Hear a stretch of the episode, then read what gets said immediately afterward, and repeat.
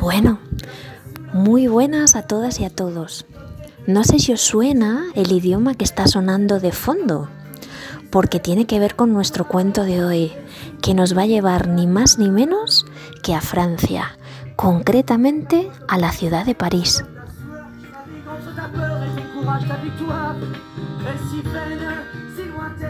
Pero antes, como siempre, y mientras vamos bajando la música, hay que saludar, porque debo deciros que aparte de todas y todos los que somos ya, se han ido incorporando nuevos niños y niñas. Así que, muy buenas. A Carla, Martina, Sergio, Laia, Julia, Ana, Ángel, Eugenia, Estrella, John, Lucas, Sofía, Lola, Lope, Jesús, Inés, Mateo, Carlota, Pablo, Jorge, Alejandro, Gabriel, Leo, Abril, León, Gracia, Violeta, Abril, Cata, Coba, Máximo Gon, Zoe, Claudia, Tristán, Alba, Sofía, Arnaud, aunque sea mayor, Unai, que igual también está ya un poco mayor para estos cuentos, pero que es mi sobrino y le mando un beso muy fuerte desde aquí. Y bienvenidas Olivia, Amelia, Bruno, Ainara, Vera, Adara, Aliena, Álvaro y Candela. Bueno, creo que os han enseñado por ahí un cuadro. Es un cuadro muy especial, donde aparece una muchacha con un pelo también muy extraño, rojo, rojo, rojo, como el sol, como las amapolas. Hoy nos voy a contar un cuadro, voy a hacer algo distinto. Os voy a contar un cuento que está inspirado en ese cuadro. Venga, vamos de viaje. Desde el mismo momento en que nació, Colette no dejaba a nadie indiferente. El médico que atendió a su madre en el parto, nada más verla, asomar esa roja cabellera, exclamó un inquietante ¡Mon Dieu! y asustado abandonó corriendo la sala, dejando a la joven madre de Colette totalmente asustada y sorprendida. Mientras, en esa misma sala estaba Mairet, la comadrona, que contemplaba a la madre absolutamente tranquila. Mairet era una mujer decidida, grande y fuerte. Ambas eran condiciones muy valoradas en su oficio. Ella se asomó bajo la sábana que cubría a la joven mamá, le guiñó un ojo y le dijo, Uy, tranquila, ese médico es un miedoso y no sabe nada de lo que está pasando aquí. Pero esto en mi tierra es absolutamente normal. ¿Mm? ¿A qué se referiría? Bueno, vamos a seguir. Mientras Mairet daba ánimos a la madre de Colette, ayudaba al pequeño bebé a ir saliendo al mundo, mientras le hablaba en gaélico, una lengua aprendida de su abuelo que procedía de la isla en la que ella había nacido, Irlanda. A medida que iba tirando del bebé y ayudándole a salir hacia el mundo, la sala de partos se iba tiñendo entera de rojo. La madre, cansada, terminó durmiéndose, pensando que algo le pasaba porque todo estaba inundado de rojo. No sabía si era una herida, si era sangre, pero no. Todo era muy extraño. Las enfermeras salieron chillando. Solo Mairet permanecía allí tranquila y serena. Ayudó a la niña, la limpió, la envolvió en una manta y según la tenía en sus brazos y la estaba cunando, le susurró un bienvenida al oído. Desde ese momento, Mairet y Colette fueron inseparables. Mientras Colette crecía, seguía llamando la atención de todo el mundo. ¿Por qué? Por su brillante y abundante pelo rojo, que fascinaba y asustaba a todos por partes iguales. En la guardería, los niños y niñas se acercaban a jugar con ella, y en el momento en que Colette, divertida y feliz, empezaba a sonreír, un haz de luz roja salía de su melena. Daba igual el peinado que llevara, moño, trenza, coleta, todo empapaba a teñirse, empezaba a teñirse de rosa, rojo, vermellón, granate.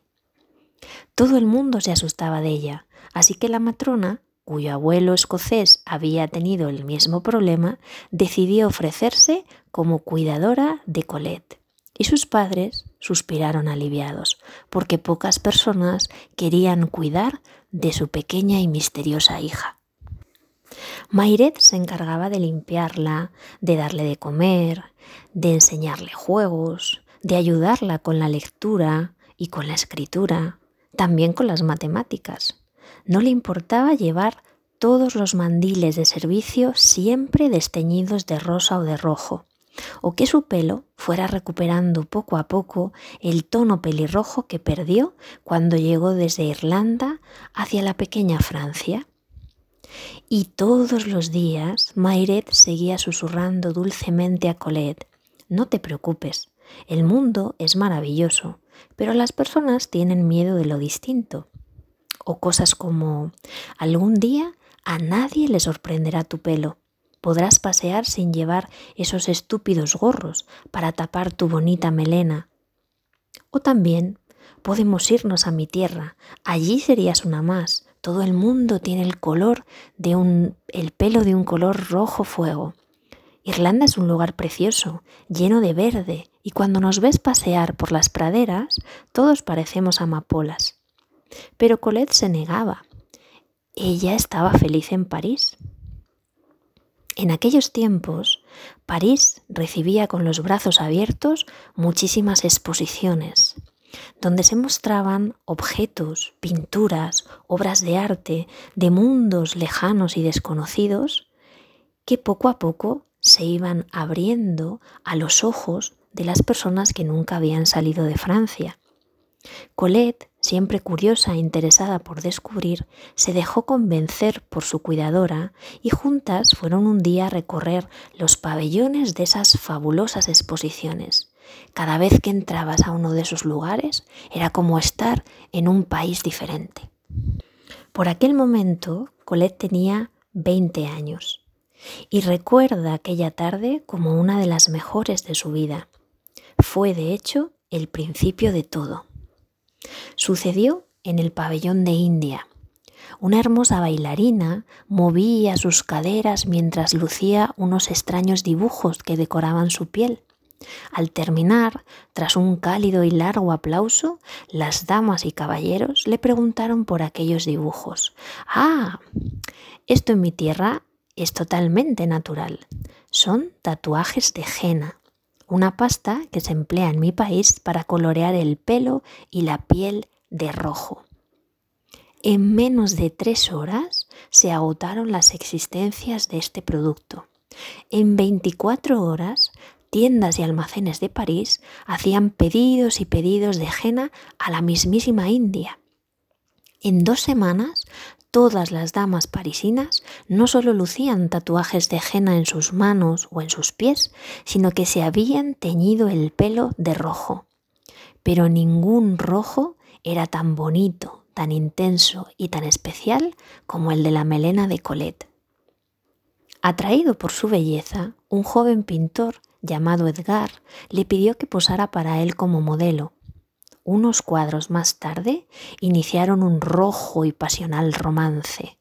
Él terminó incluso con la barba pelirroja de tanto darse besos. Otro joven y desconocido pintor se enamoró perdidamente de ella. Cuanto más crecía su amor, más pelirrojo se volvía. De hecho, quizá os suene su nombre, un tal Vincent Van Gogh, que dicen se terminó cortando una oreja por la desesperación que le producía que su amor hacia Colette no fuera correspondido. Colette decidió patentar su habilidad para teñir objetos y lanzó un óleo en tubo para pintores vanguardistas y arriesgados, que gustó mucho a los impresionistas y a un tal Blaming y su amigo Matisse, que compraban lotes y lotes del rojo Colette cada semana. Y así fue como nuestra muchacha hizo de su extraño don un tesoro especial. Salió de su cuarto y comenzó a conocer mundo. Y si no creéis esta historia, si algún día viajáis a París, buscad dos tumbas en el cementerio de Père Lachaise. Son las dos únicas tumbas cuya piedra está extrañamente teñida de rojo y en torno a las cuales, sin que nadie sepa por qué, siempre hay hierbas y amapolas. En ellas se lee Mayret y Colette, amigas inseparables. Bueno, pero la cosa no acaba aquí, porque es fin de semana. Así que en lugar de un cuento, vamos a contar dos. A ver si os suena el idioma que vais a escuchar.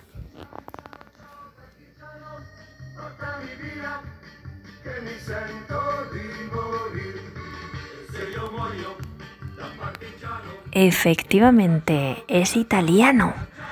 Nuestro próximo cuento sucede ni más ni menos que en ese país.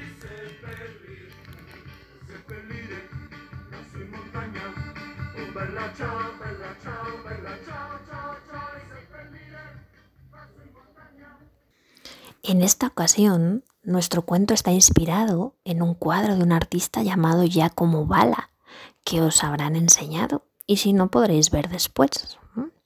Bueno, poca gente sabe lo que realmente cuenta esa pintura, así que vamos allá, pero es secreto. Todo el mundo piensa que los seres humanos abandonan a los animales. Voy a hacerles un favor y a descubrirles un inmenso y valioso secreto. No es verdad. Los seres humanos son encontrados por estos animales. Piensen si no en todas esas escenas de animales amables, cariñosos, estupendos, que observan desde el otro lado de la verja, esperando encontrar unos ojos que les miren tiernamente, un gesto de cariño, una puerta que se abre, el inicio de una amistad, de un amor.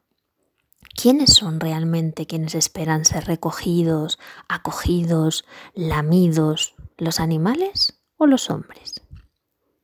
La señorita Girolama era una mujer triste, que había sido abandonada casi en el momento mismo de su nacimiento.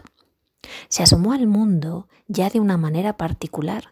Era tan inquieta, tan curiosa, tan pizpireta, tan activa, que no podía parar. Su abuelo le llamaba Maraca, su madre Chispita. Su abuela decía que se movía más que un rabo de lagartija. Su padre comentaba que era una culebrilla y así una larga lista desde que era bien pequeña. Todo el rato en movimiento, buscando cosas nuevas, nuevas curiosidades, nuevos libros, nuevos objetos, preguntaba sin parar, observaba sin parar, dibujaba sin parar. De hecho, inventó un nuevo estilo artístico, aunque nadie fuera capaz de reconocerlo, y muchos años más tarde se hablara de action painting y se dijera que había sido descubrimiento de otros pintores. Pues bien, todos creían, incluyendo el papá y la mamá que habían adoptado a la jovencita Girolama, que no se enteraba de nada, que no descansaba, que no asimilaba, la sometieron a todo tipo de pruebas, pero no. La pequeña Girolama se enteraba de todo. De hecho, tenía una inteligencia tan activa como el resto de su cuerpo. Lo que pasa es que no había quien aguantara su ritmo. Familia, amigos, amigos y compañeras de clase, muchachos que la pretendían, todos trataron de seguir esa incansable energía. Nadie podía. Incluso hubo médicos que pensaron en medicarla, pero lo único que conseguían era dejarla totalmente dormida, cosa que no la beneficiaba en absoluto. Así que, a los 18 años, harta de todos, se independizó. Buscó un trabajo de limpiadora. Lo hacía todo tan rápido y tan bien que dejaba las casas limpias como la patena en menos de tres horas. Y claro, como se le acababa tan rápido el trabajo, cogía una casa tras otra, una casa tras otra, para ocupar todo su tiempo. Pero su carácter se avinagraba. Y ella lo sabía. Seguía buscando, leyendo, todo tipo de actividades. Pero esa mujer fascinante que era, quedaba oculta bajo una capa de soledad y cierto enfado no admitido. Así que un día, leyendo uno de los 15 periódicos diarios que consultaba, encontró finalmente lo que necesitaba. Una perrera. Salvar a un incomprendido abandonado como ella. Se puso su traje, tomó el autobús, por supuesto sin sentarse, iba dando carreras de un lado a otro y le regañaban las conductoras y conductores, y se dirigió a las afueras de la ciudad. Estuvo un par de horas, lo que para ella ya era todo un logro. Había tantos perros, bueno, y algún gato, tres conejos, una cabra, dos cocodrilos, cuatro serpientes, dos arañas y cinco loros, que aun viéndolo rápido, le hicieron saber que la cosa iba para largo. Le iba a costar muchísimo decidirse para escoger un animal que se fuera a vivir con ella. Ya estaba a punto de tirar la toalla cuando de repente vio un pabellón algo alejado de todo lo demás. Preguntó al amable joven que la acompañaba. Disculpe, ¿qué hay exactamente ahí? Oh, señorita, no, esos son palabras mayores. Allí están los animales más conflictivos, aquellos a los que les cuesta, por sus características especiales, encontrar a un ser humano que quiera llevárseles. Recordad, esto es un error. El joven tampoco sabía que en realidad eran los animales quienes elegían a qué humano salvar. Lléveme, por favor. No, no, no, señorita de verdad se lo estoy pidiendo yo, pero mire, soy una inadaptada, así que igual con otro inadaptado nos adaptamos los dos. Le escuchó nada más entrar.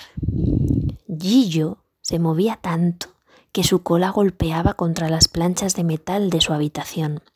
Era un perro pequeño, un tekel de pelo duro, con preciosos bigotes y unos ojos pequeñitos y negros, muy avispados, que miraban moverse a Girolama de un lado hacia el otro. Él también la escuchó nada más entrar. El fino oído de Gillo detectó un ser humano capaz de dar el triple de pisadas por segundo que cualquier otro hombre o mujer. Hacía un sonido suave. Esa humana olía bien.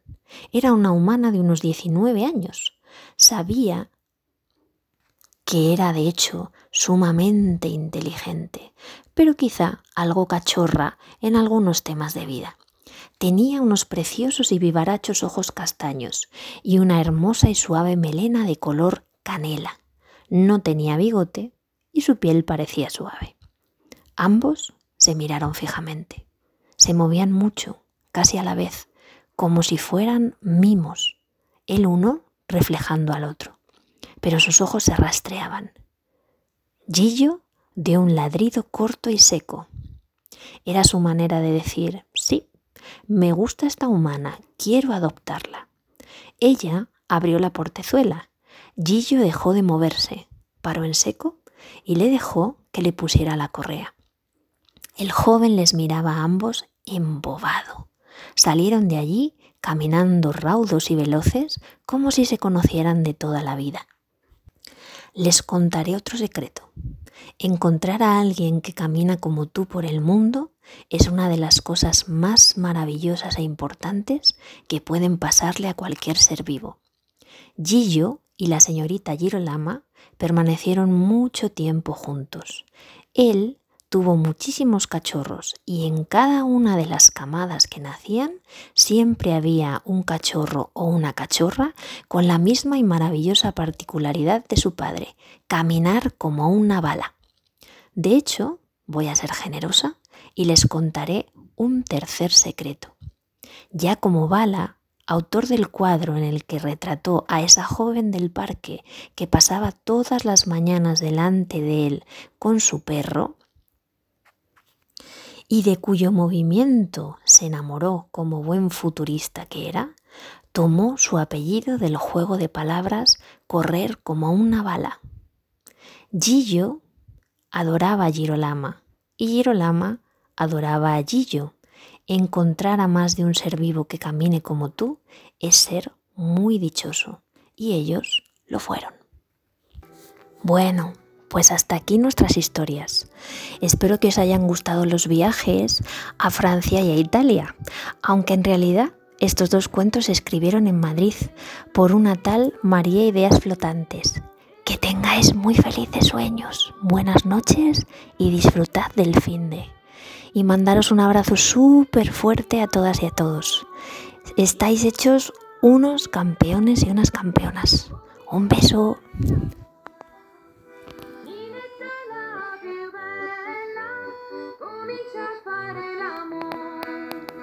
Apa la